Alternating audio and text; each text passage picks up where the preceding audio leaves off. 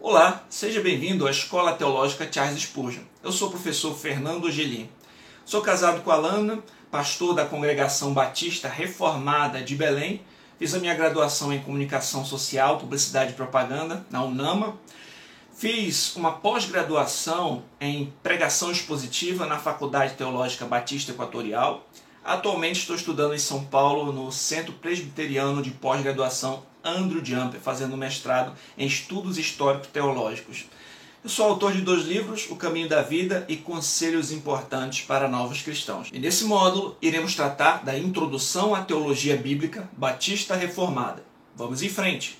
Vamos começar com a pergunta: por que estudar teologia bíblica reformada? Quando começamos a estudar a Bíblia, pode ser que tenhamos dificuldades de compreender como acontece o desenrolar da história em sua grande narrativa. Muitas pessoas enfrentam problemas para entender qual é o ponto unificador do enredo bíblico e quais os eventos que trazem mudanças significativas na história. Surgem então algumas perguntas como: quais são os pontos de continuidade e descontinuidade entre o Antigo e Novo Testamento. Como cada aliança que Deus fez interfere no todo da história? O que a vinda de Cristo trouxe para nós? Qual é a mensagem central das Escrituras? É sobre isso que a teologia bíblica vai tratar. Eis a sua importância. Ela é a disciplina que vai nos ajudar a resolver esses problemas. Estudá-la nos ajudará a compreendermos a sequência dos acontecimentos em seu devido contexto e entendermos em que momento nos encontramos hoje diante do quadro total da Bíblia, que pode ser resumido em criação, queda redenção e consumação. A teologia bíblica nos ajudará a ter uma noção de como cada peça se encaixa no relato divino, ou seja, como cada livro da Bíblia contribui para a sua história de forma mais ampla para o plano de Deus que nos foi revelado de maneira sublime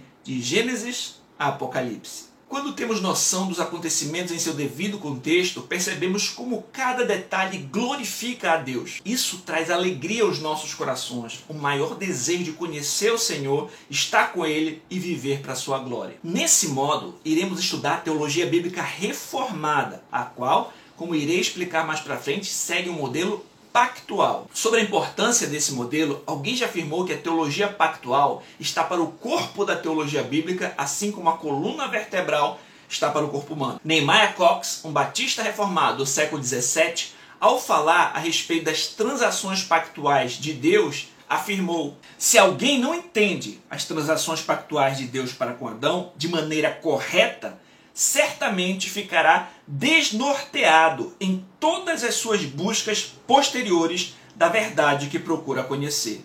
Na mesma linha de raciocínio, o príncipe dos pregadores, Charles Adam Spurgeon, afirmou: a doutrina do pacto divino está na raiz de toda a verdadeira teologia. Já foi dito que aquele que entende bem a distinção entre o pacto de obras e o pacto da graça é um mestre em teologia. Estou convencido de que a maioria dos erros que os homens cometem sobre as doutrinas da Escritura se derivam de erros fundamentais no que diz respeito aos pactos da lei e da graça. Portanto, trata-se de um assunto central que, se não for entendido adequadamente, pode afetar negativamente a compreensão de todas as outras doutrinas. Logo, alguns dos benefícios de estudarmos a fundo a teologia bíblica são: primeiro, uma compreensão adequada sobre o enredo completo da Bíblia e de nosso papel nesse grande quadro.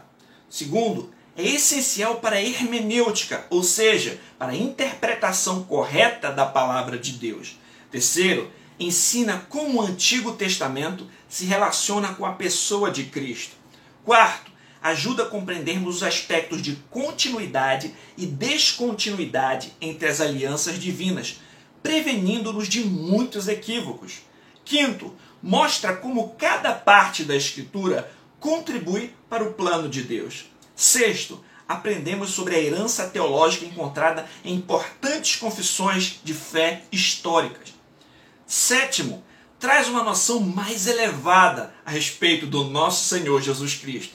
Oitavo, nos leva a glorificar a Deus na contemplação de sua obra redentora. Vamos então para o nosso segundo tópico: o que é teologia bíblica? A teologia é o estudo da revelação de Deus. O professor Eber Campos explica que o homem estuda Deus mediante aquilo que Deus revela de si mesmo.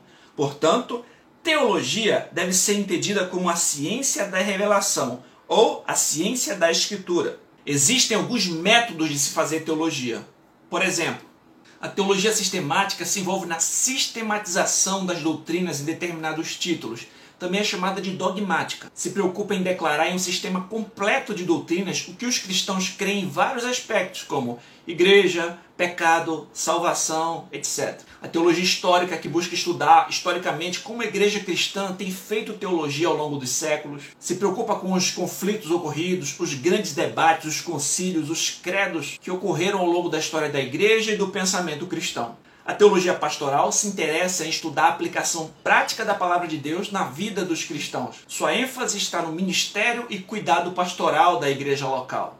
A teologia exegética estuda o processo de extrair a mensagem de um texto de seu contexto original. Por vezes, a teologia bíblica é considerada uma parte dessa disciplina mais ampla chamada teologia exegética. Por fim, o modelo que vamos estudar nesse módulo, que é a teologia bíblica.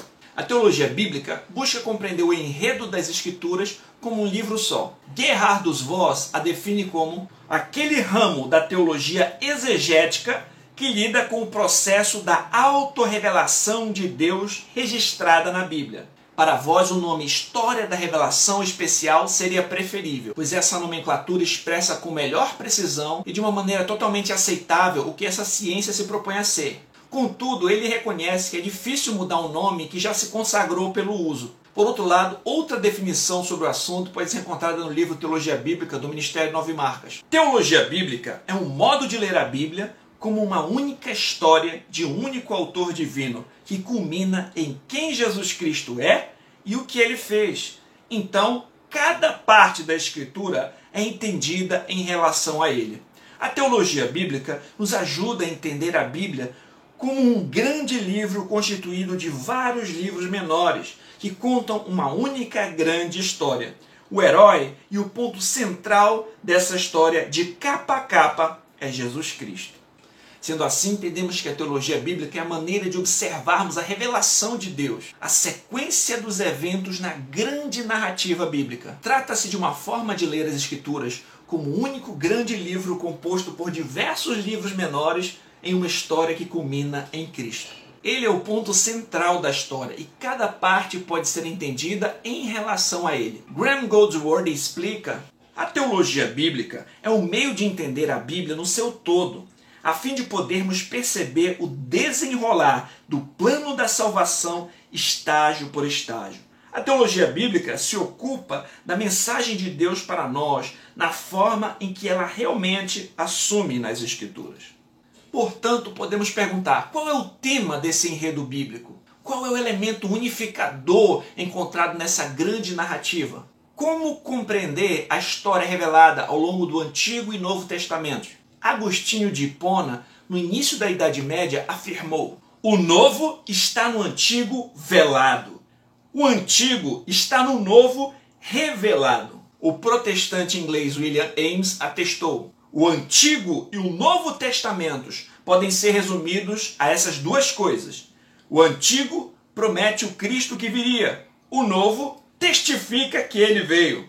O príncipe dos puritanos, John Owen, complementa. Esse princípio deve ser retido em nossas mentes ao ler a Escritura, a saber que a revelação e a doutrina da pessoa de Cristo e seu ofício é o fundamento sobre o qual todas as outras instruções dos profetas e dos apóstolos para edificação da igreja são construídas e pelo qual elas são esclarecidas. Portanto, o próprio Senhor Jesus Cristo manifestou isso de forma geral em Lucas 24, versículo 26, 27, 45 e 46. Deixe de lado essa consideração e as escrituras deixam de ser o que pretendem, ou seja, uma revelação da glória de Deus na salvação da igreja. John Owen destacou a revelação e doutrina de Cristo expressada pelo próprio Senhor Jesus Cristo no caminho de Emaús, como vemos no seguinte versículo. Porventura, não convinha que o Cristo padecesse e entrasse na sua glória? e começando por Moisés, discorrendo por todos os profetas, expunha-lhe o que a seu respeito constava em todas as Escrituras. William Hendrickson comenta o que ocorreu ali. É razoável presumir que nosso Senhor, ao interpretar em todas as Escrituras as coisas referentes a Ele, mostrou como o Antigo Testamento completo, de diversas maneiras, aponta para Ele. Goldsworthy complementa: Uma vez que Cristo é a síntese de toda a revelação bíblica, o que é revelado dele rege nosso modo de fazer teologia bíblica. Jesus de Nazaré é a mais plena autorrevelação de Deus à humanidade. Ele traz plena luz ao que desde o início foi apresentado no Antigo Testamento como sombra. Os teólogos reformados do século XVII entenderam esse ponto, que o escopo da Bíblia foi a glória divina na obra redentora do Filho. Como explica Richard Barcelos. Para os teólogos federalistas ou pactuais do século XVII, o escopo da Escritura foi a glória de Deus na obra redentora do Filho de Deus encarnado. Sua visão do escopo da Escritura foi em si mesma uma conclusão feita a partir da Escritura, não uma pressuposição trazida de fora. E isso condicionou toda a interpretação subsequente. Portanto, a teologia bíblica busca compreender como se desenvolve a grande história bíblica, na qual Deus Pai enviou o Filho por meio do Espírito para conquistar um povo para a sua própria glória. Vamos agora então para o nosso terceiro ponto. Qual é o modelo de teologia bíblica reformada? Ao estudarmos teologia bíblica atualmente, notaremos a existência de diferentes correntes sobre como entendermos a história da revelação. Matt Perman, ao falar sobre a teologia de John Piper, explica que existem três campos teológicos principais sobre as questões da lei, o evangelho e a estruturação do relacionamento redentor de Deus para com a humanidade, os quais são o dispensacionalismo, a teologia do pacto e a teologia da nova aliança.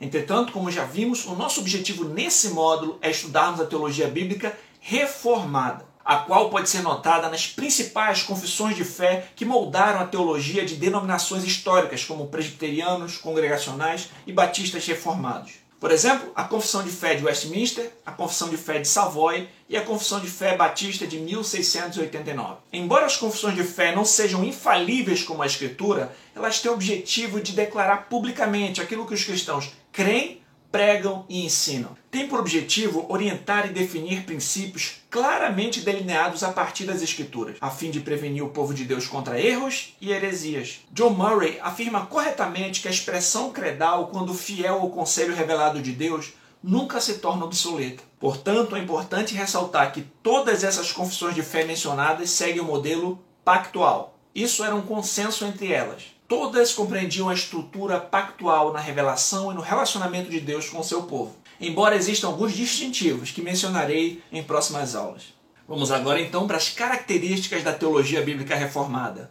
Primeiro, ela segue uma linha hermenêutica clássica. A hermenêutica reformada, segundo Richard Barcelos, segue quatro princípios fundamentais. Primeiro é que o Espírito Santo é o único intérprete infalível das Escrituras. Ou seja, quando a escritura interpreta a si mesma, ela faz isso de maneira infalível. Portanto, textos posteriores que fazem uso de textos anteriores trazem luz interpretativa para estes. Nehemiah Cox resume esse ponto com maestria. O melhor intérprete do Antigo Testamento é o Espírito Santo falando conosco através do Novo Testamento. O segundo princípio é a analogia da Escritura. Trata-se do entendimento de que passagens mais obscuras devem ser interpretadas à luz de passagens mais claras sobre o mesmo assunto.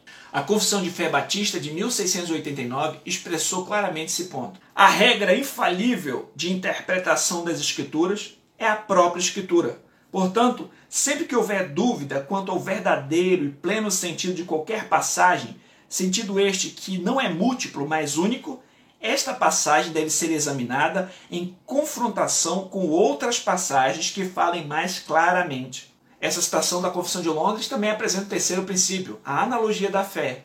Barcelos explica sobre esse ponto que a regra de fé inspirada e infalível é toda a Escritura, cujas partes textuais devem ser entendidas à luz de seu todo textual teológico. E ele exemplifica. Um exemplo de entendimento apropriado do uso da analogia da fé seria a identificação da serpente de Gênesis 3. Podemos dizer com certeza absoluta que a serpente é o diabo e Satanás. Sabemos isso porque Deus nos diz através da escritura subsequente em Apocalipse 12, 9. Por fim, o escopo das escrituras diz respeito a uma interpretação das escrituras à luz do seu escopo geral, o alvo que a escritura tem. Sobre esse ponto, Barcelos explica. Para os teólogos federalistas ou pactuais do século XVII, o escopo da Escritura foi a glória de Deus na obra redentora do Filho de Deus encarnado. Sua visão do escopo da Escritura foi em si mesma uma conclusão feita a partir da Escritura, não uma pressuposição trazida de fora, e isso condicionou toda a interpretação subsequente. A Confissão de Londres menciona a harmonia de todas as partes e o propósito do todo, que é dar toda a glória a Deus. Sendo assim, a hermenêutica reformada se preocupa com a interpretação de cada parte das Escrituras à luz do seu enredo completo. Considera cada texto à luz do grande escopo das Escrituras.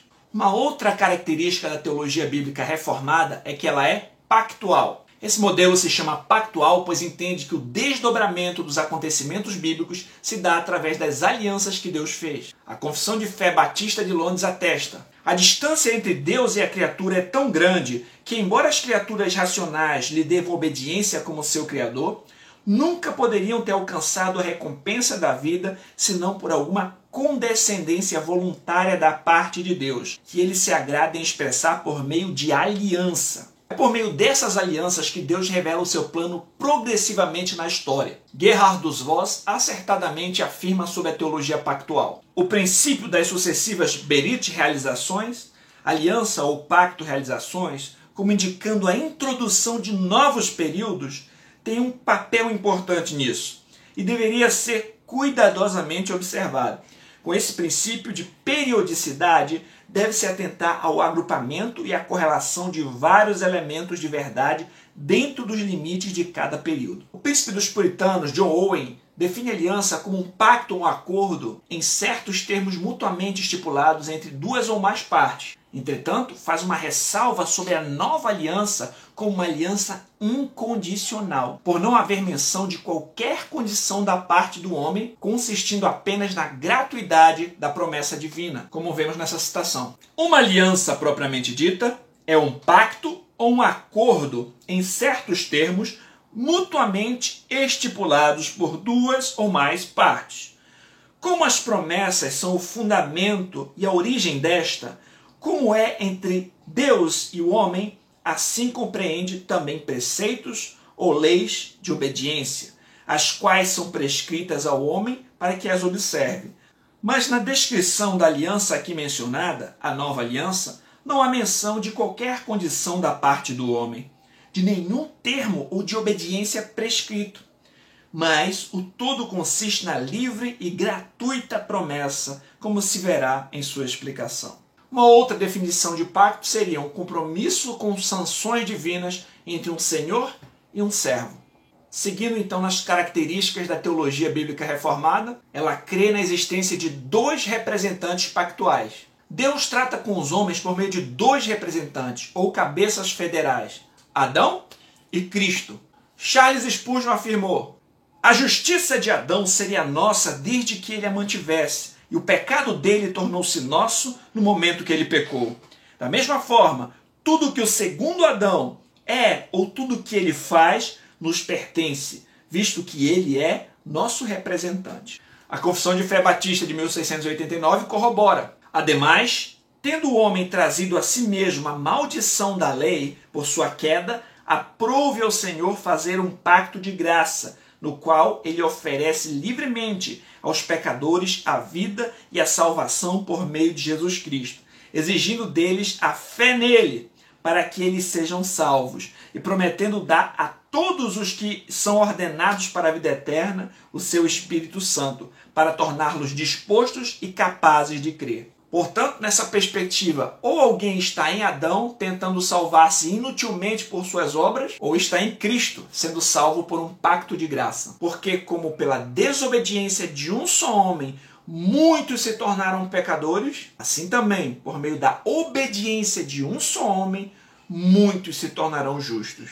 O próximo aspecto da teologia bíblica reformada é que ela culmina em Cristo. O clímax dessas alianças acontece na nova aliança, quando Deus em Cristo realiza a promessa que tinha feito aos pais de enviar o Salvador. A Confissão de Londres prossegue. Essa aliança é revelada no Evangelho, primeiramente a Adão, na promessa de salvação pela semente da mulher, e depois por etapas sucessivas, até que a sua plena revelação foi completada no Novo Testamento.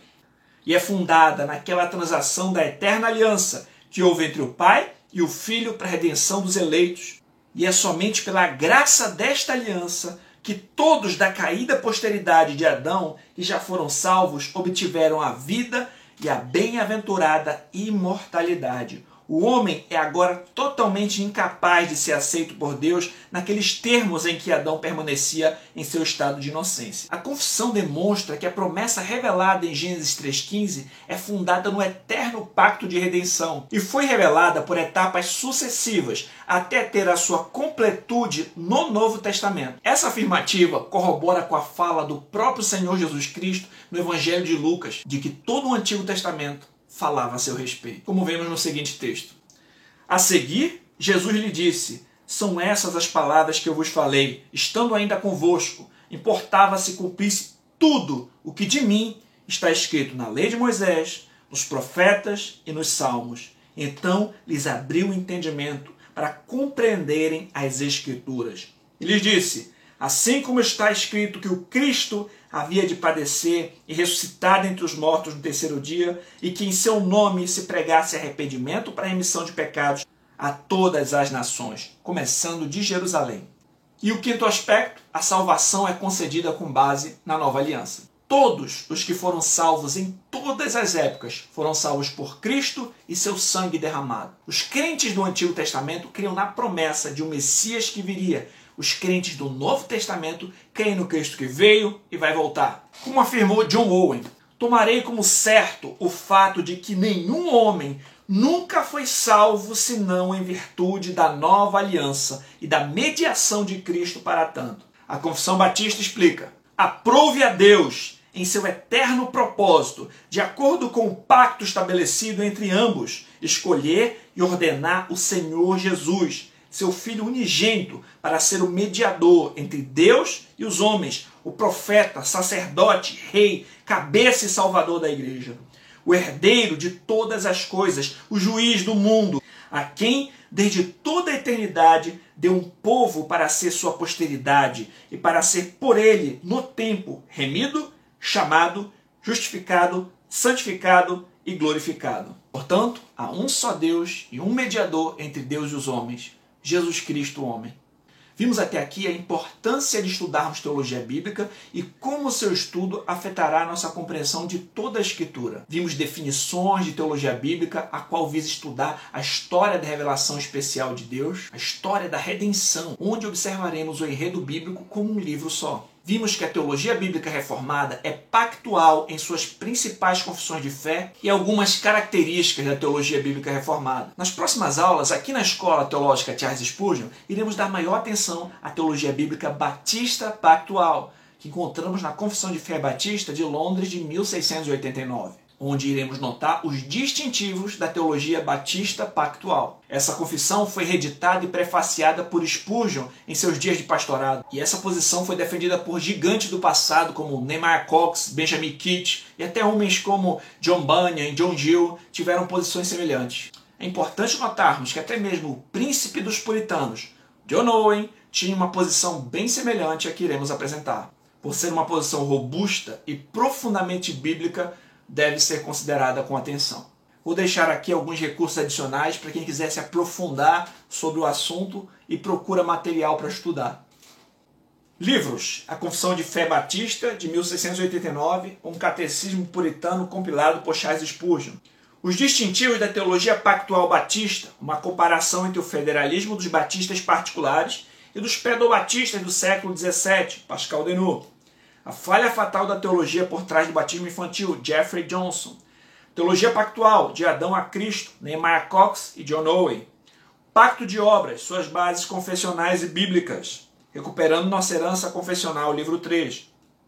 The Kingdom of God, o Reino de Deus, uma expressão batista da teologia pactual, Jeffrey Johnson. Da Sombra à Substância, de Samuel Henihan. Redescobrindo uma Herança Pactual, de Richard Barcelos. Temos aqui alguns artigos em PDF, Os Três Pactos de Deus, Pascal Denot. Reinos e Pactos, Samuel Henihan. Teologia Bíblica Batista Reformada Pactual, Mika Henihan e Samuel Henihan. Um gráfico sobre Teologia Bíblica Batista Pactual, Elivano Mesquita e Teologia Batista Pactual, um resumo do enredo das Sagradas Escrituras, Fernando Angelim. E aqui alguns sites para vocês pesquisarem mais sobre o assunto. Deus os abençoe grandemente e até a próxima aula.